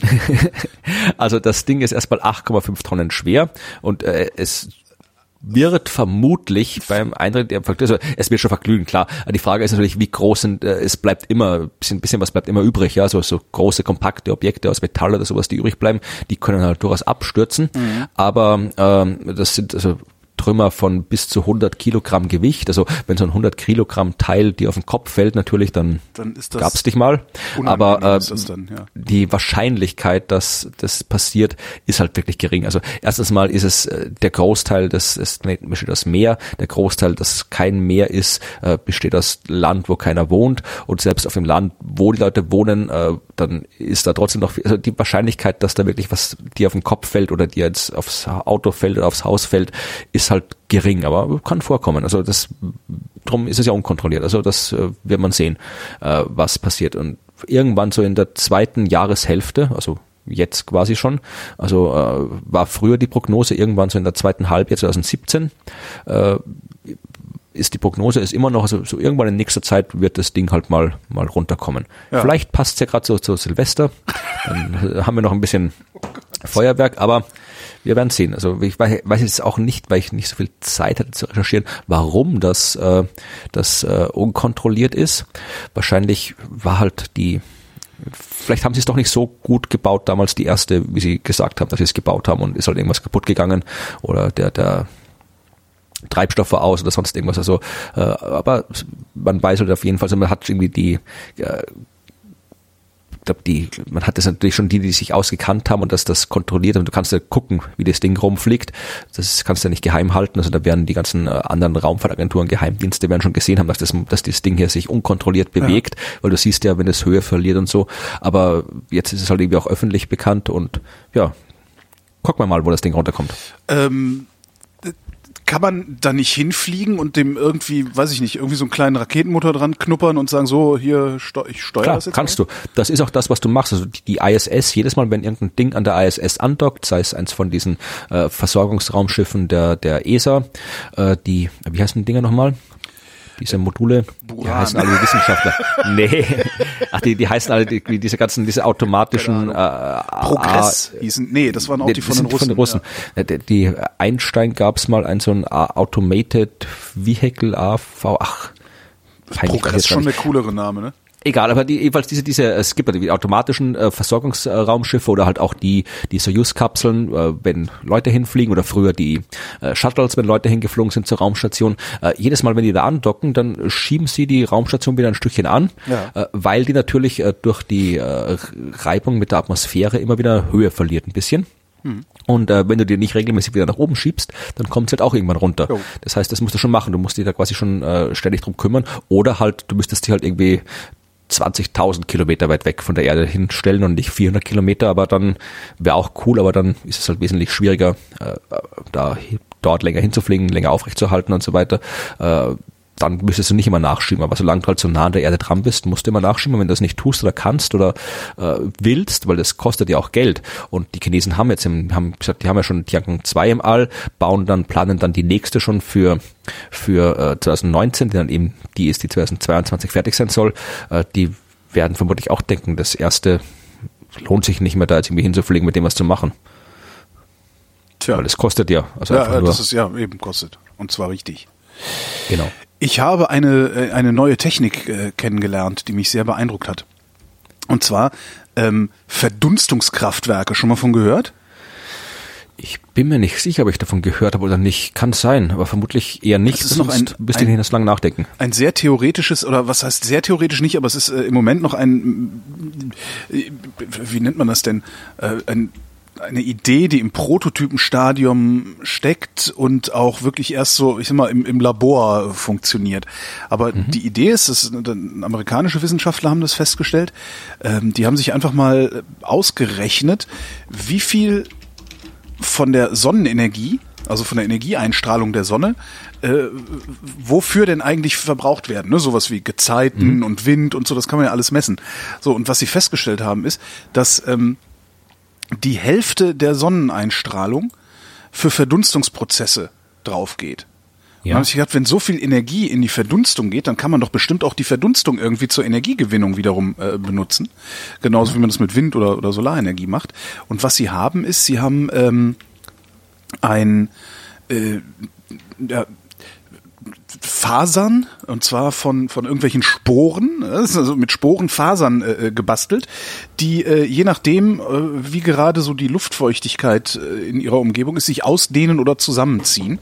Und haben es geschafft, das Ganze in einen Behälter einzubauen, der ähm, sich unterschiedlich öffnet, also rechts, links, so gehen Klappen auf und zu und dadurch äh, es schafft, dass die sich in einem regelmäßigen, ja, praktisch wie so ein Atmungseffekt ausdehnen und wieder zusammenziehen. Und damit wiederum können sie elektrische Energie erzeugen, indem sie da ja, im Grunde einen kleinen Dynamo anschließen. Ähm, sind noch weit von irgendwie einer Anwendung entfernt. Also die haben gerade einen Wirkungsgrad, der noch nicht mal ein Prozent ist und schaffen es gerade mal damit genug Strom für eine Leuchtdiode herzustellen. Aber wie groß müssen wir diese Dinger bauen? Ähm, Also wie ist das, das, das, das, das, das Ding, was dann in der Landschaft steht? Das Ding, was Oder- in der Landschaft steht, kannst du relativ klein bauen, wenn ich das richtig verstanden habe. Ähm, die haben also die Leistungsdichte für so einen Verdunstungsprozess, äh, da geben sie an mit bis zu 10 Watt pro Quadratmeter. Das ist dreimal so viel wie die Leistungsdichte von Wind. Okay. Ja, das klingt so, als könne man die Dinger vermutlich relativ klein bauen. Ich weiß aber auch nicht, wie man sie bauen würde, also ob man sie flächig übersehen, äh, drapiert oder in die Höhe baut oder so. Soweit äh, waren die nicht in, in dieser Meldung. Aber ich finde die Idee, dass du durch Verdunstung Bewegung erzeugst und diese Bewegung dann wieder in elektrische Energie äh, überträgst, finde ich ziemlich klasse. Und vor Ja, Dingen, vor Verdunst eine, tut ja auch viel. Also in eine regelmäßige Bewegung. Das ist Ja. ja das Schöne daran. Klar, das irgendwie so beliebig erratisch ausdehnen und so, da tut sich ja alles hier irgendwie bei uns, aber so nicht.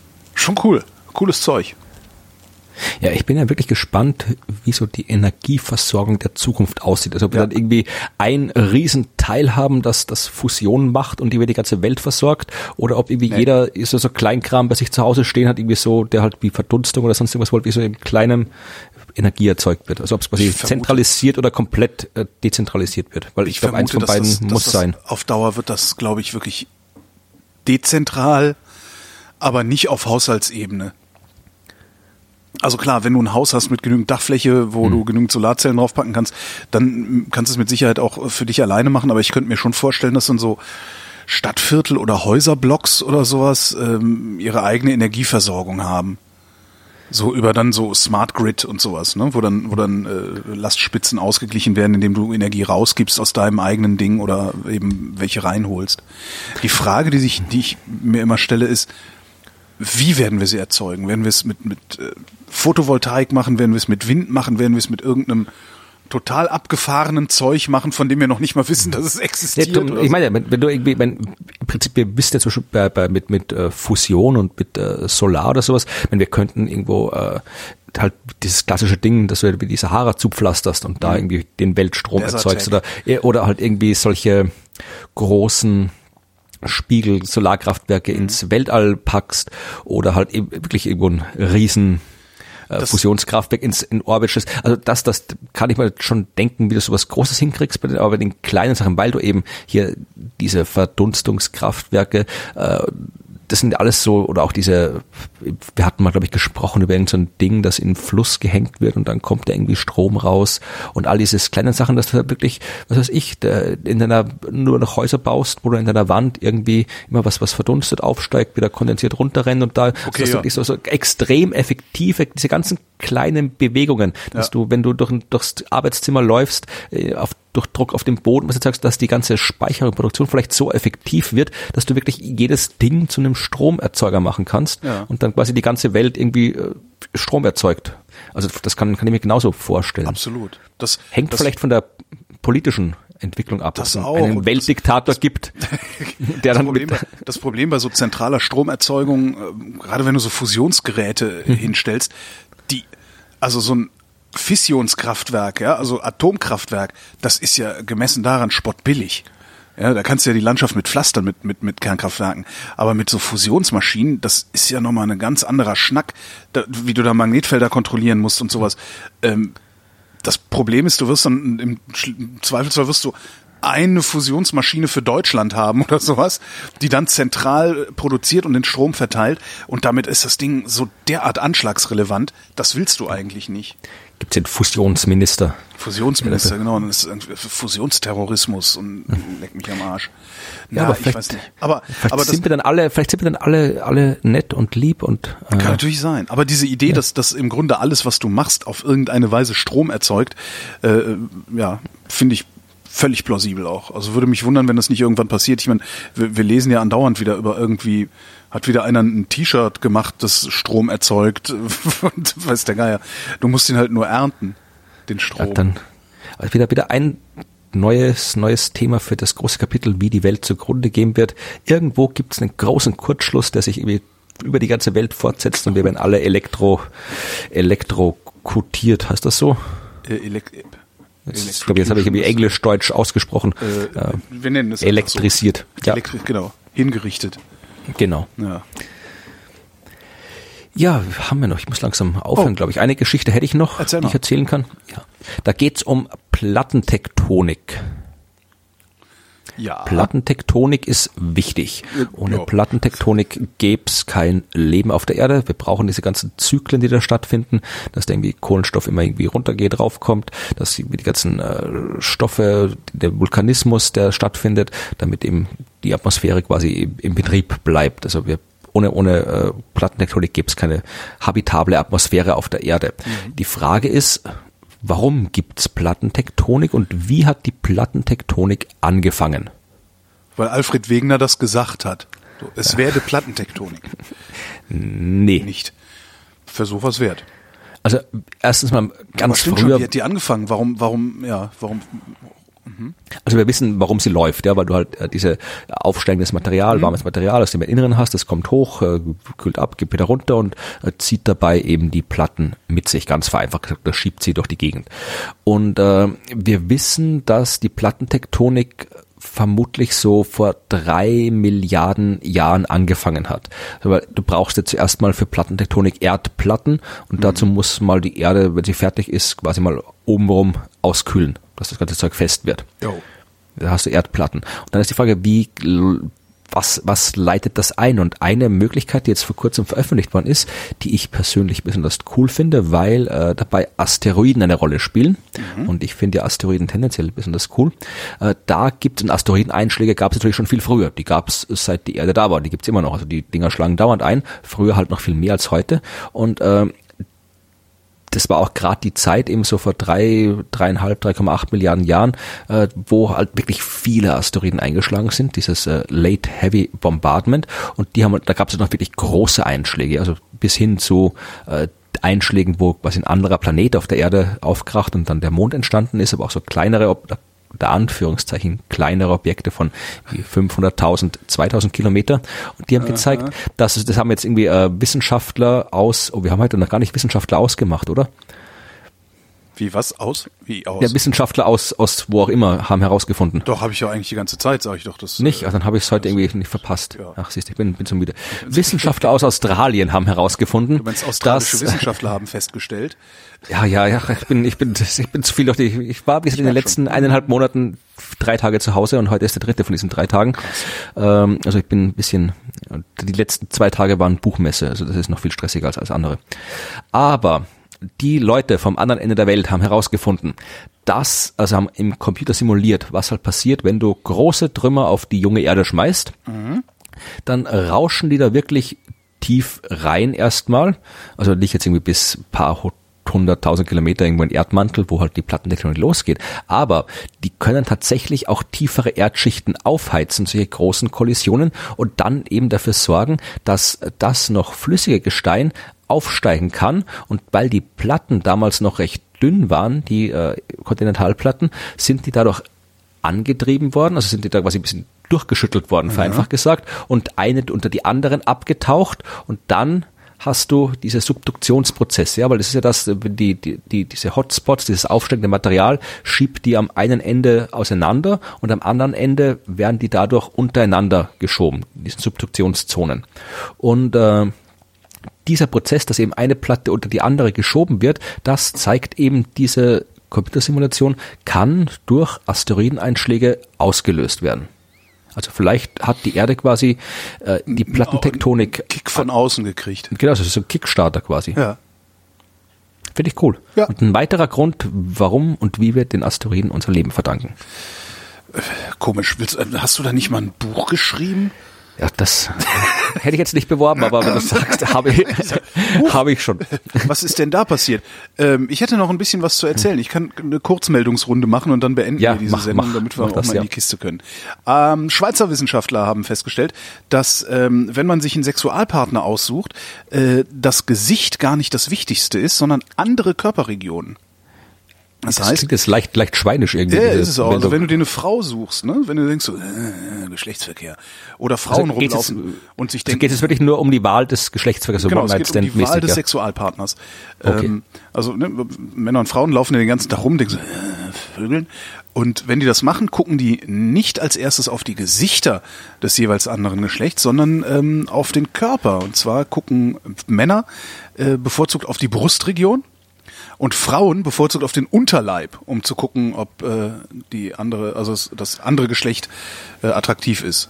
Also ich meine jetzt nicht, die gucken nicht aufs Geschlecht, also auf den Unterleib im, im Sinne von Geschlecht attraktiv. Also wenn man es sehen könnte, würden sie man sehen könnte, es wahrscheinlich auch machen. Aber ja, äh, das heißt, äh, Frauen gucken eigentlich eher auf den Unterleib, ähm, um zu sehen, ob du ein hübscher Mann bist. Also ob es sich lohnt, mit dir ins Bett zu gehen oder nicht. Ähm, und Männer auf die Brust. Männer gucken dann aber auch öfter als Frauen auf die Genitalregion der jeweils anderen Person ähm, wenn sie also dann das, anfangen, dahin zu gucken. Dass Leute, die nach jemandem gucken, mit dem sie Sex haben wollen, auf die äh, Geschlechtsteile gucken, überrascht mich jetzt eigentlich nicht. Naja, du also, siehst sie ja nicht, ne? Also das ist ja, aber du, interessant. Also, äh, aber, aber ich, der Blick ich, richtet sich als erstes dahin, das haben sie halt auch der, mit so Blickbrillen. Der, ich würde einfach sagen, wenn ich jetzt wirklich, wenn ich jetzt wirklich rumlaufe und denke, ich suche jetzt jeden für Geschlechtsverkehr, nicht ja. jetzt wie für die Beziehung, für die Ehe, sonst was nur für Geschlechtsverkehr, dann denke ich ja auch an Geschlechtsverkehr und wenn ich das denke, okay, ja, wie sieht die oder der nackig aus, dann, dann gucke ich halt irgendwie, dann schaue ich halt irgendwie, ob ich da einfach auch, weil ich weiß, ich, ich sehe nichts, gucke ich halt vielleicht trotzdem hin, weil ich mir, weil ich halt einfach bisschen diese, diese, ja, eigentlich würde man ja davon ausgehen, dass du, dass du, ähm, also beim Geschlechtsverkehr geht es ja um Reproduktion und eigentlich würde man ja hm. davon ausgehen, dass du erstmal im Gesicht guckst, ob da irgendwie die nee. Proportionen stimmen und sowas, also das da. Ja, aber du, das ist ja nicht, das, da laufen ja nicht nur irgendwelche notgeilen Biologen rum oder sowas. Also das ist ja, du läufst ja, ich glaube, diese, das sind Prozesse, die dann wirklich so unterschwellig sind, dass die jetzt, glaube ich, beim der Suche nach dem klassischen One-Night-Stand in der Disco, glaube ich, nicht rumlaufen. Du, da hast ja nicht die Reproduktion im Sinn, sondern du denkst irgendwie, wo ist einer hier mit, mit, mit großen Brüsten, wo ist ein Typ irgendwie mit einem tollen äh, Hintern oder mit dem großen Gehänger oder was auch immer dann da irgendwie das Wichtige ist. Das, das guckst du dann irgendwie, glaube ich. Also ich, ich laufe selten rum und suche Leute für Geschlechtsverkehr, also kann ich das jetzt nicht so nachvollziehen. Was für ein armes Leben. Ja, Ach. ja, jeder hat sein, jeder hat sein Bündel zu tragen. Aber ich komm ich laufe den ganzen Tag rum und suche da. Ist jetzt nicht so, dass mir das was nutzen würde, aber ähm, australische Forscher haben festgestellt, dass körperlich aktive Menschen seltener depressiv werden. Ähm, den Umkehrschluss, den ist das das wir. Journal of also, triviale Erkenntnisse nee, aufgemacht es ist heute? überhaupt keine oder? triviale Erkenntnis, sondern ähm, was wir halt bisher wussten, ist, dass wenig Bewegung mit Depression korreliert. Die Kausalität ist aber nicht klar gewesen bisher.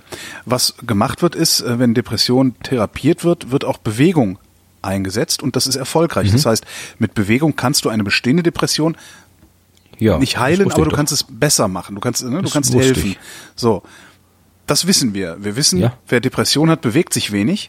Wir wissen aber nicht, bewegt er sich wenig, weil er Depression hat oder hat er Depression, weil er sich wenig bewegt. Was sie jetzt halt rausgefunden haben, ist, wenn man sich regelmäßig bewegt, und zwar nur mit einer Stunde pro Woche, senken wir das Risiko, einer depressiven Störung zu erkranken. Das heißt, äh, es geht tatsächlich von der Bewegung aus und nicht von der Depression aus. Warum das so ist, wissen sie nicht. Wir brauchen mehr Forschung also weißt du, die, ne, die Binsenweisheiten mhm. waren, Depression und Bewegungsmangel hängen zusammen. Und Bewegung hilft bei Depression, aber gegen jetzt Depression, das noch, ist neu. Jetzt würde mich noch interessieren, ob erstens in der Studie das gemacht wurde oder, oder, oder wenn es nicht gemacht wird, würde es mich interessieren, dass es gemacht wird, ob es einen Unterschied macht, ob ich jetzt äh, bei mir zu Hause auf dem Laufband vor mich hinlaufe, mich bewege oder ob ich irgendwie Frisch draußen durch die, durch, durch die Natur laufe. Ja, es ist, da macht einen Unterschied, ob ich mir mein Bücherregal angucke oder ob ich mir irgendwie grüne Blumen angucke oder grüne Pflanzen oder ob ich vielleicht im Fitnessstudio ja. bin, wo andere Leute sind. Also das, ich wüsste gerne, ob es einen Einfluss hat oder ob es wirklich rein um die körperliche, körperliche Aktivität geht. Äh, was ganz interessant ist, ist, ähm, mehr körperliche Aktivität hilft nicht mehr. Ähm, da gibt's äh, anscheinend eine Kappungsgrenze bei zwei Stunden. Also wenn du dich mehr als zwei Stunden die Woche bewegst, verringerst du dein Depressionsrisiko, verringerst du dein Depressionsrisiko nicht. Allerdings senkst du wiederum dein Risiko äh, an Herz-Kreislauf-Erkrankungen. das ist es. Das also ist halt bewegt euch einfach mehr, ist äh, nach wie immer die genau. Aussage. Amerikanische Wissenschaftler haben festgestellt, dass äh, wer die Augen schließt, besser zuhört. Weil das ist ja wirklich alles trivial, was du hier aufzählst. Ja, aber sie haben es gemessen. Halt nee, es ist, ich, nee, es ist, du hast schon recht. Also Weil natürlich ist es immer gut, wenn man solche Dinge, die eigentlich, wo man sich denkt, eigentlich genau, ist, das, genau. ist das logisch, aber wenn man das mal genau weiß, wie und warum, das genau. ist schon wichtig. Und was, was sie halt festgestellt haben, ist, ähm, da ging es vor allen Dingen darum, die Gefühle anderer Menschen einzuschätzen bei dieser Studie, die sie gemacht haben. Mhm. Ähm, und sie haben festgestellt, dass wenn du jemanden anguckst, während er irgendetwas sagt, du nicht so treffsicher bist, seine Gefühlslage einzuschätzen, wie wenn du nur seine Stimme hörst. Weil das Gesicht anscheinend viel mehr Ablenkungen liefert und viel indifferenter ist, was den Ausdruck von Gefühlen. Vielleicht betrifft. kannst du, das weiß ich aber nicht, vielleicht kannst du oder sind wir es eher gewohnt, weil wir halt extrem visuelle Menschen sind eigentlich, äh, sind wir es eher gewohnt, unser, unser wahres Gefühlsleben, auch wenn wir es aktiv verstellen wollen, halt in der Mimik zu verstellen, aber nicht in der Sprache zu verstellen. Exakt, das sagen sie auch. Aha, das siehst du mal. Exakt, das sagen sie auch. Wir, mhm. äh, wir, ja, im Grunde sind, im Gesicht können wir lügen, mit der Stimmlage nicht. Ja. Letzte Meldung. Schweizer Wissenschaftler haben festgestellt, dass Frauen großzügiger sind als Männer. Diese Binsenweisheit wollte ich dir auch noch mitgeben. Und äh, was sie gemacht haben, ist, sie haben sich äh, die Gehirne angeguckt, ähm, haben im Gehirn das Striatum gefunden. Äh, das ist. Äh, haben sie das verloren gehabt? Genau. Wo ist denn nur? Ich hatte doch neulich noch ein Striatum. Das ist mittendrin im Hirn äh, mhm. und ist für Bewertungs- und Belohnungsverarbeitung zuständig, habe ich gelesen. Ähm, und ist aktiv, wenn wir Entscheidungen treffen. Was passiert ist oder was sie gesehen haben, ist, dass bei Frauen das Striatum Striatum stärker aktiviert war, wenn sie sich sozial und freigiebig verhalten haben. Ähm, dann haben sie äh, Medikamente gegeben, äh, den Probanden, um äh, genau dieses Belohnungssystem zu stören. Äh, unter Medikamenteneinfluss, also gestörtes Belohnungssystem, haben die Frauen sich egoistischer verhalten und zur Verblüffung der Wissenschaftler Männer sozialer. Also macht dem Mann das Hirn kaputt, dann wird der auch nochmal ein guter Mensch. Äh, was die Forscher sagen, ist, das ist nicht angeboren oder evolutionär bedingt, sondern ähm, die wesentlich plausiblere Erklärung, Ockham, die wesentlich plausiblere Erklärung dafür ist, die unterschiedlichen kulturellen Erwartungen an Männer und Frauen, die dazu mhm. führen, dass es so ist. Also es ist nicht ja. naturgemäß so, auch wenn äh, jetzt die Antifeministen das wahrscheinlich wieder gerne gehabt hätten. Aber nein, weit gefehlt. Und jetzt habe ich nichts mehr zu erzählen. Ich, auch nicht, also erzählen gibt's genug, aber ja, das reicht aber auch mal. Ein anderes Mal. Florian Freistetter, ich danke dir. Und ich danke dir. Und wir danken euch für die Aufmerksamkeit.